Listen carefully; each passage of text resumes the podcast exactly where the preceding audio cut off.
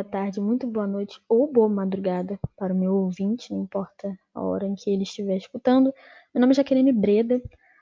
Aproveitando o ótimo samba enredo que a Mangueira nos proporcionou em 2019 e por isso também ganhador do melhor samba enredo do mesmo ano, História para Ninar Gente Grande, eu irei fazer uma análise, assim como o mesmo, da historiografia brasileira, em como nós, brasileiros, sustentamos a história do nosso país, fazendo uma pretensiosa viagem no tempo para analisar as relações étnico-raciais, em como a biologia foi forma de sustentação do racismo durante muito tempo, e teremos dois países protagonistas, os Estados Unidos, o Brasil, e eu farei uma breve relação entre eles, diretamente e indiretamente, mostrando o que eles têm em comum e o que eles possuem de diferente.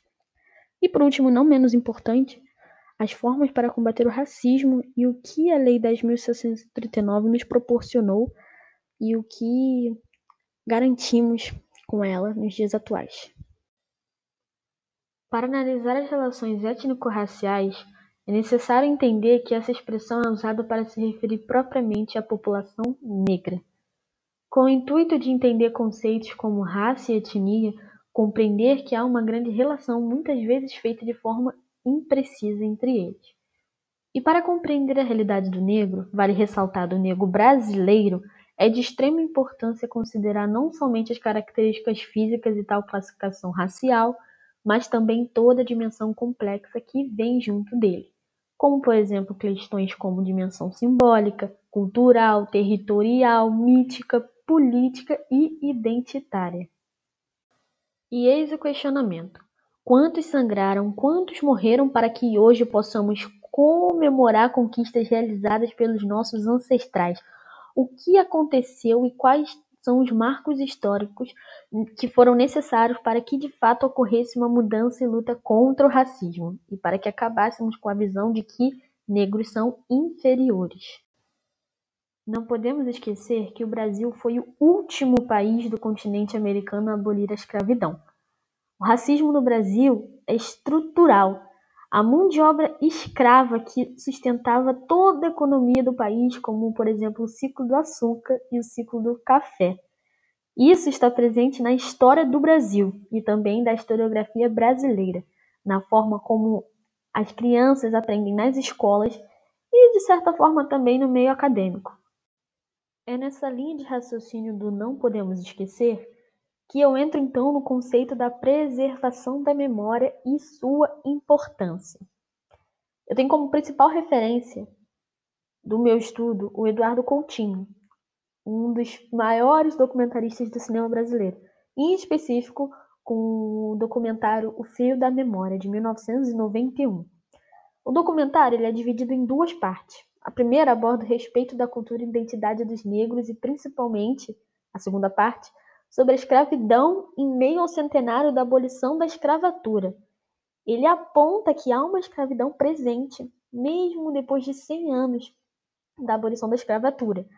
E eu trago como referencial, como esse documentário como principal culpado do presente podcast, do enredo do presente podcast, porque assim como Eduardo Coutinho, eu irei narrar, farei uma crítica as conquistas, obviamente, e pós-conquista. O que, que aconteceu? O que, que mudou? O que, que não mudou com essas conquistas?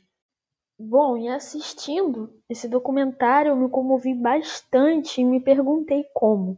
Como durante muito tempo sustentaram essa economia, essa superioridade diante da população negra. E como hoje, durante o século XXI, ainda temos o racismo presente de diversas formas em 54% da população do país, que é negra. E muito dessa superioridade, dessa sustentação, ela só foi possível através da categoria biológica quanto categoria política.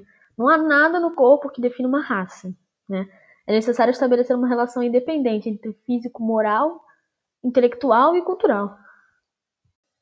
E durante muito tempo, a forma dessa sustentação, dessa superioridade, foi através da categoria biológica quanto categoria política. Né? Não há nada no, no corpo que defina uma raça. É necessário estabelecer uma relação independente entre físico, moral, intelectual e cultural. E perdurou durante muito tempo, muito tempo, sustentado por médicos e higienistas. Por exemplo, Galton, que era primo de Darwin, o evolucionista, é, praticava o racismo disfarçado através da ciência, o termo eugênia. Criado por volta de 1880, é, ele praticava uma política de boa linhagem. E como ele praticava, praticava isso, ele tinha o intuito de, de uma criação de uma sociedade londrina perfeita. Né? Temos um cenário que é Londres. Mas para isso faltava saneamento e água tratada, porque naquela época era muito alto os índices das doenças e das pobrezas.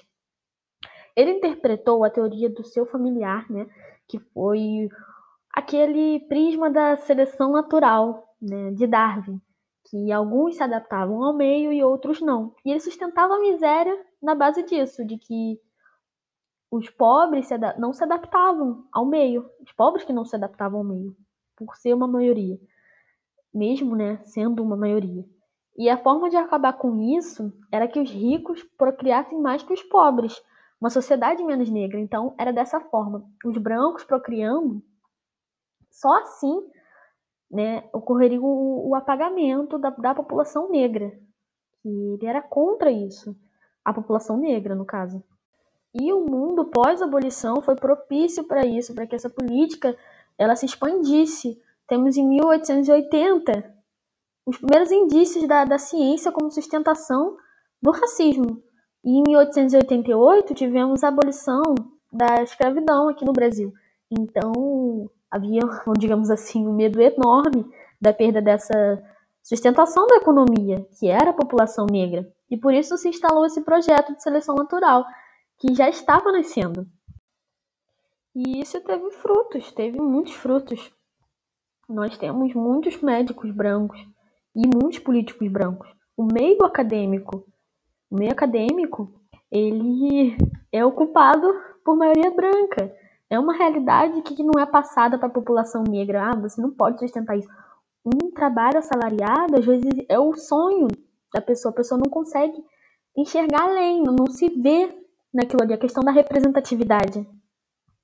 E temos então a ciência do aprimoramento racial.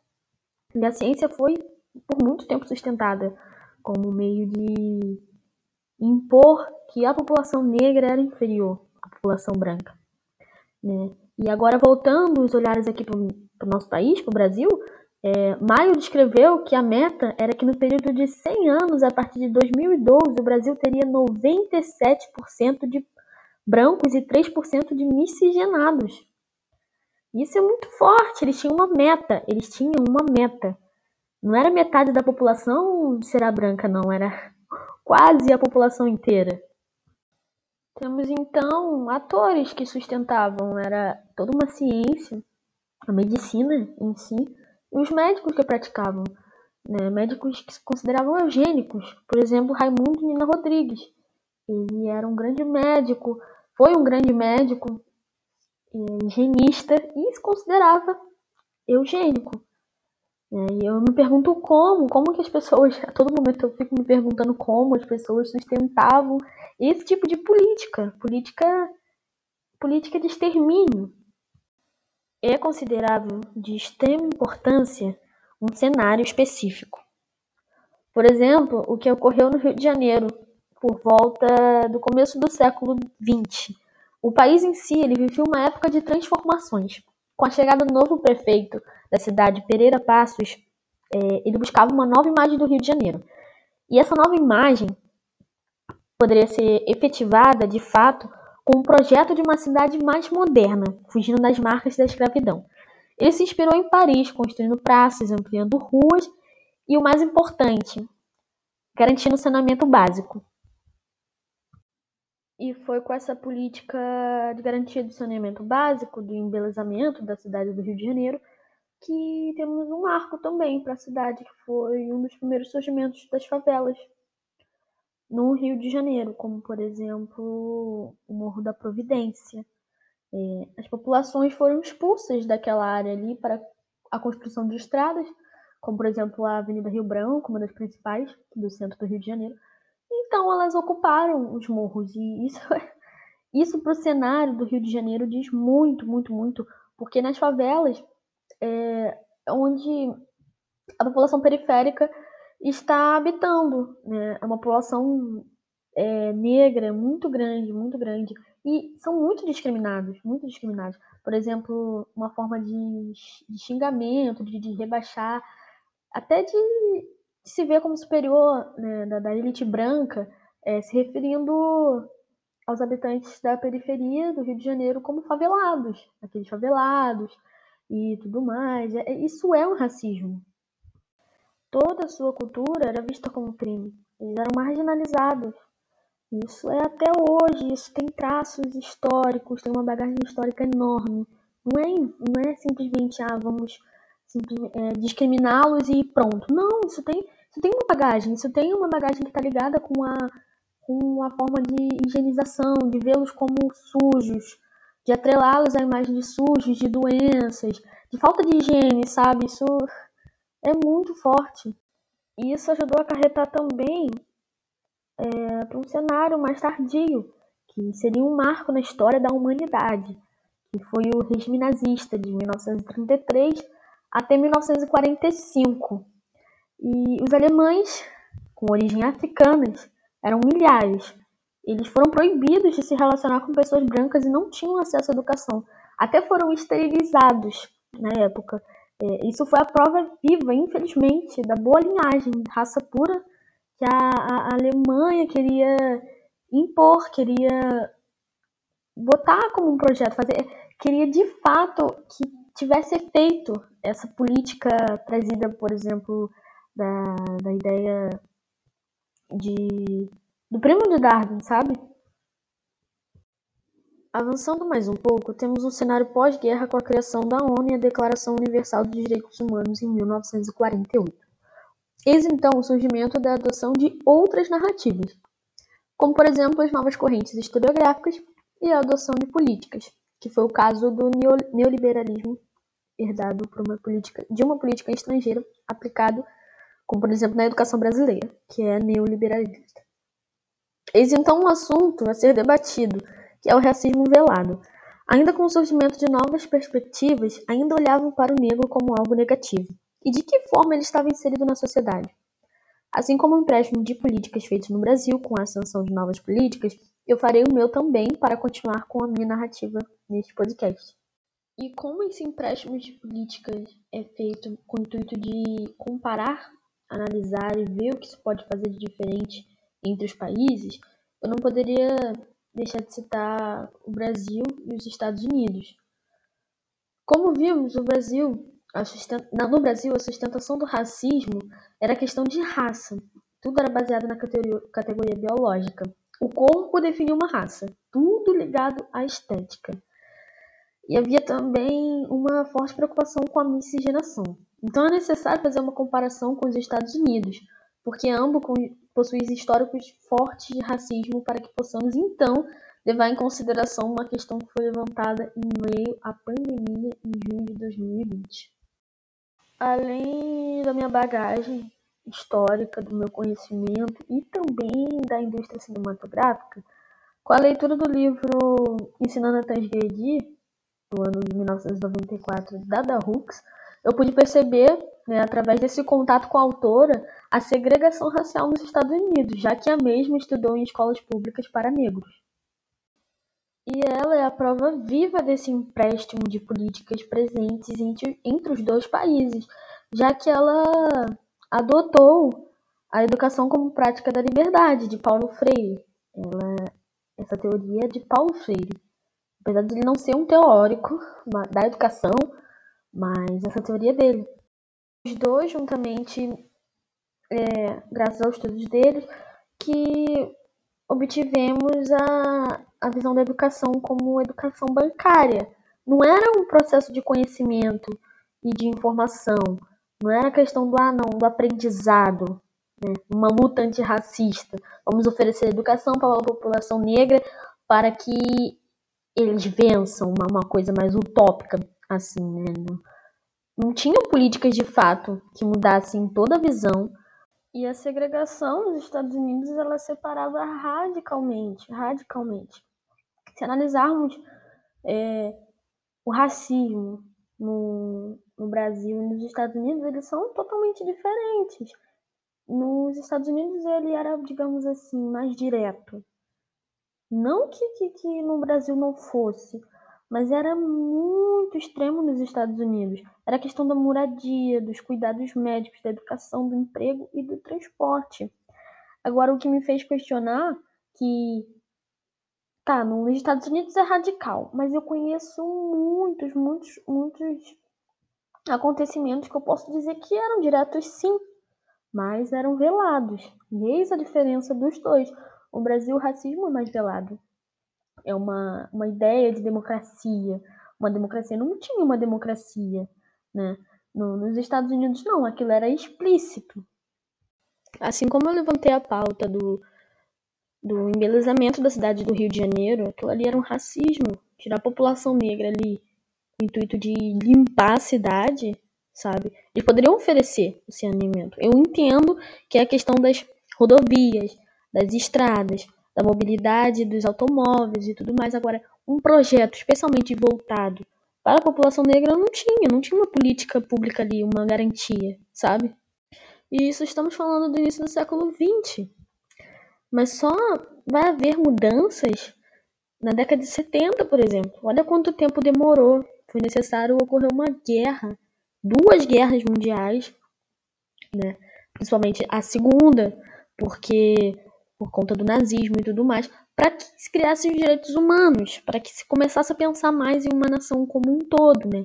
Direitos iguais e a questão da igualdade, a questão da democracia, a garantia de direitos, enfim. Uma das primeiras diferenças que podemos observar é a questão do negro, a formação do negro, o negro em si, né? Essa ideia que foi deixada de lado, que é a ideia biológica, e aí vem o pertencimento étnico-racial. Eu acho que isso foram, foram uma das principais mudanças, né? Não é mais a questão da estética, reconhecer que há outras coisas que estão envolvidas para que para a formação do negro né? diante da sociedade são outras pautas a serem levantadas. E eles conseguiram, eles conseguiram empurrar a população negra para as margens da cidade. Né? As favelas são um exemplo disso as favelas de São Paulo, as favelas principalmente do Rio de Janeiro também. E durante todo esse tempo, né, temos um cenário diferente, né, a, a ditadura no Brasil.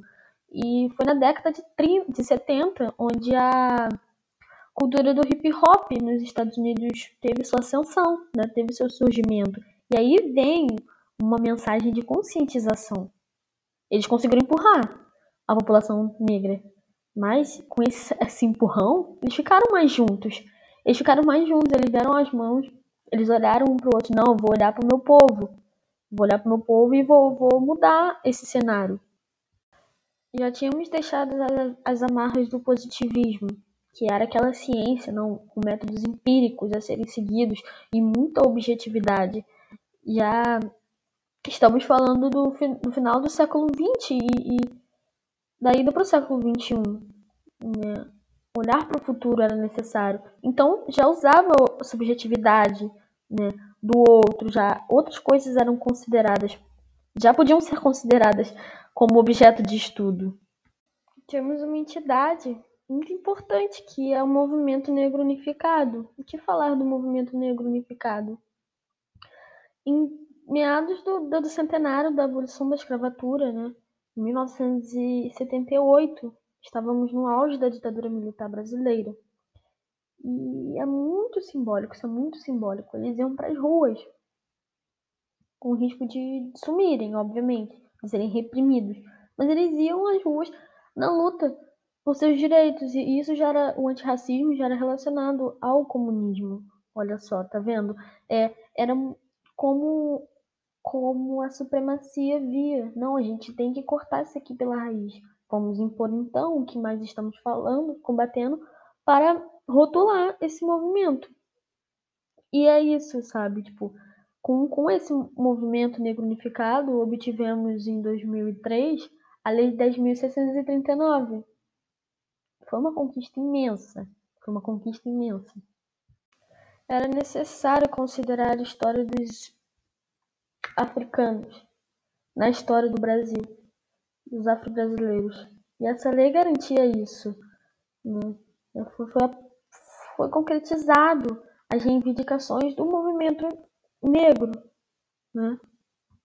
Só assim poderia garantir a forma como era chegada a história desses escravos trazidos da África para o Brasil.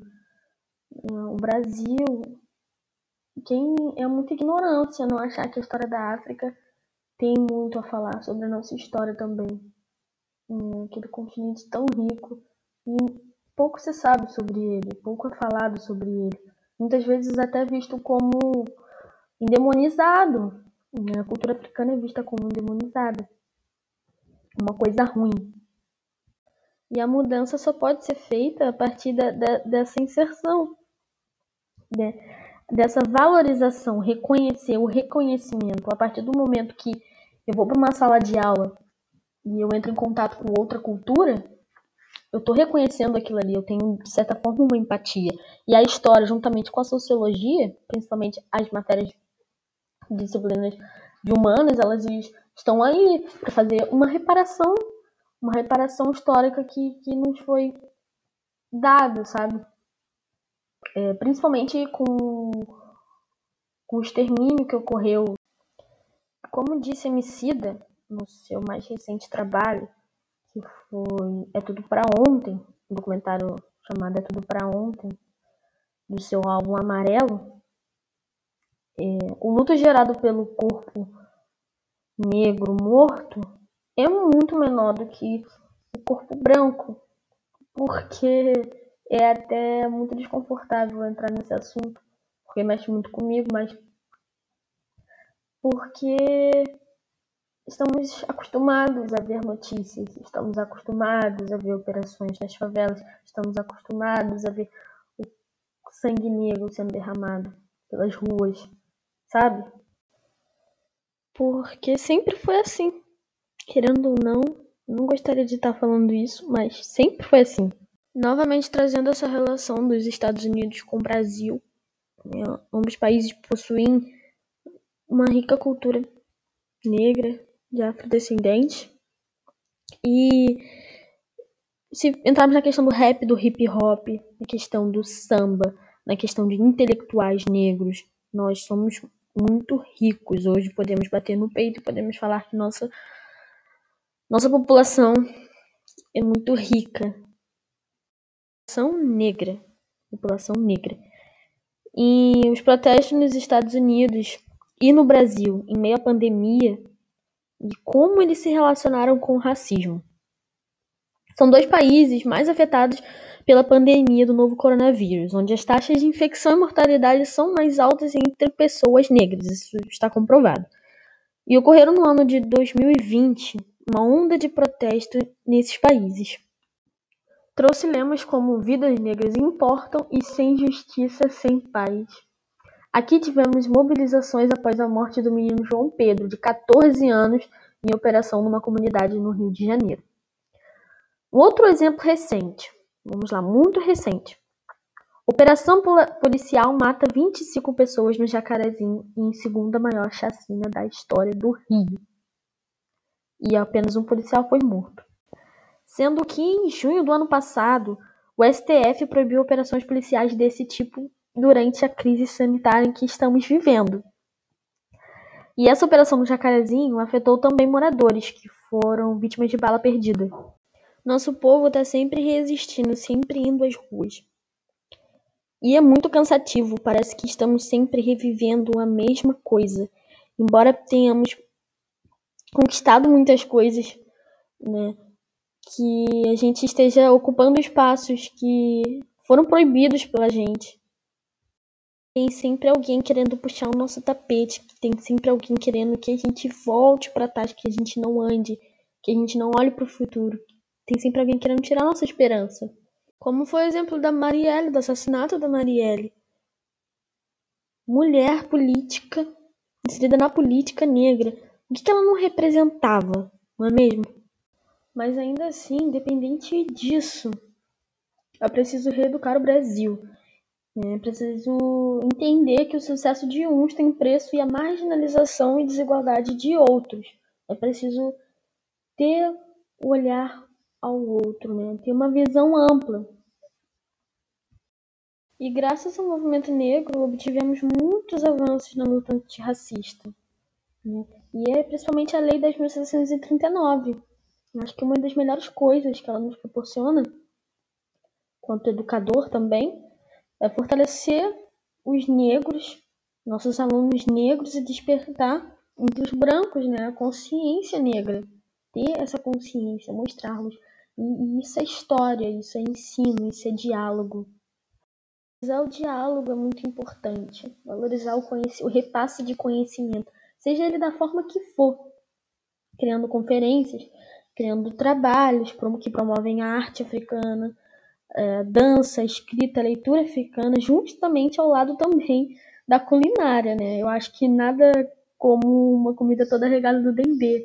Né? É uma delícia, é, é divino. É importante também preservar a educação patrimonial nas escolas, promovendo passeios, principalmente passeios. Tem um bairro no Rio de Janeiro chamado Gamboa, que ele é composto, no centro do Rio de Janeiro, que ele é composto por, basicamente, no decorrer do bairro, né, ali pela orla da Praça Mauá, ele é composto por, eu considero, riqueza dos nossos descendentes afrode, afrodescendentes. Eu fiz uma publicação no meu Instagram uma vez, que eu tive o prazer de passear por lá, né, me sentir representada, vislumbrar aquele bairro ali imenso, que é a Pedra do Sal, né, o samba tão conhecido no Rio de Janeiro do que é a Pedra do Sal, que era onde eram deixados ne os negros transportados. Era ali naquele cais. Temos o Cais do Valongo também, que ele tem... É uma história muito triste, né? Por 300 anos, ele ele recebeu negros, muitas vezes mortos, era tipo uma vala, jogavam eles ali. E ele foi embelezado para a princesa, a imperatriz, e, e depois também ele foi vítima da reforma do Pereira Passos. E depois, ainda bem, ele foi tombado pela Unesco como patrimônio cultural. E, e ele está no meio de prédios, então assim, passear ali naquele bairro é, é muito representativo. Ali também no cais ocorrem rodas de capoeira, enfim é uma representatividade divina. Então, permitir que o ser humano, né, independente do que da, da faixa etária, se for criança, se for adolescente, se for adulto, até chegando na terceira idade também, né, não importa o campo, se é no meio acadêmico, se é no trabalho, enfim, é muito importante as pessoas estarem rodeadas disso, é muito importante ela entender que, que o, o diferente, sabe? O outro. E, e é, tá tudo bem, não, não é motivo pra gente se achar superior nem nada do tipo, porque nos foi ensinado que isso tinha que acontecer. E ainda bem que estamos muito bem representados, ainda bem que tivemos Abdias do Nascimento fortalecendo a cultura afro-brasileira, ainda bem que tivemos Luiz Gama, abolicionista, Ainda bem que tivemos Angela Davis, que citou a Lélia Gonzalez. Principalmente ainda bem que tivemos Emicida, que juntou todos em seu trabalho visual, audiovisual, e em todas as suas obras com toda a sua simbologia, a simbologia que ele carrega.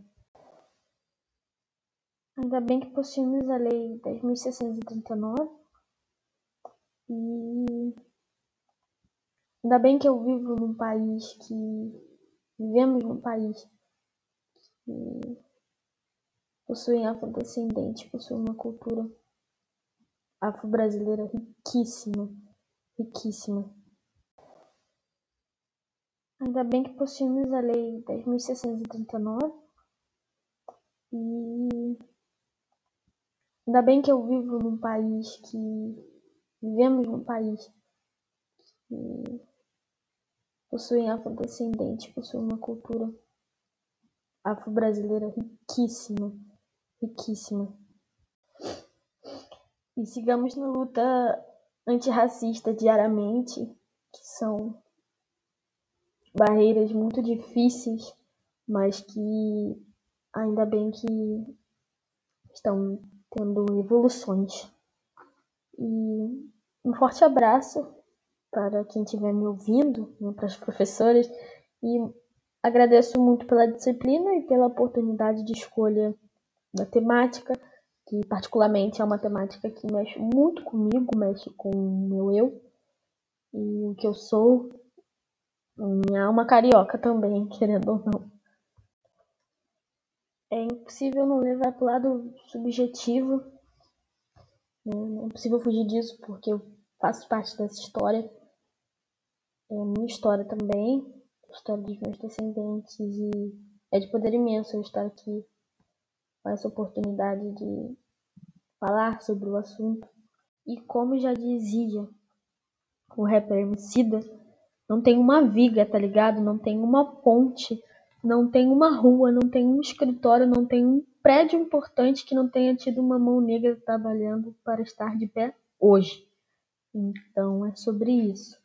Nosso país, nosso Brasil é também negro. Quem foi de aço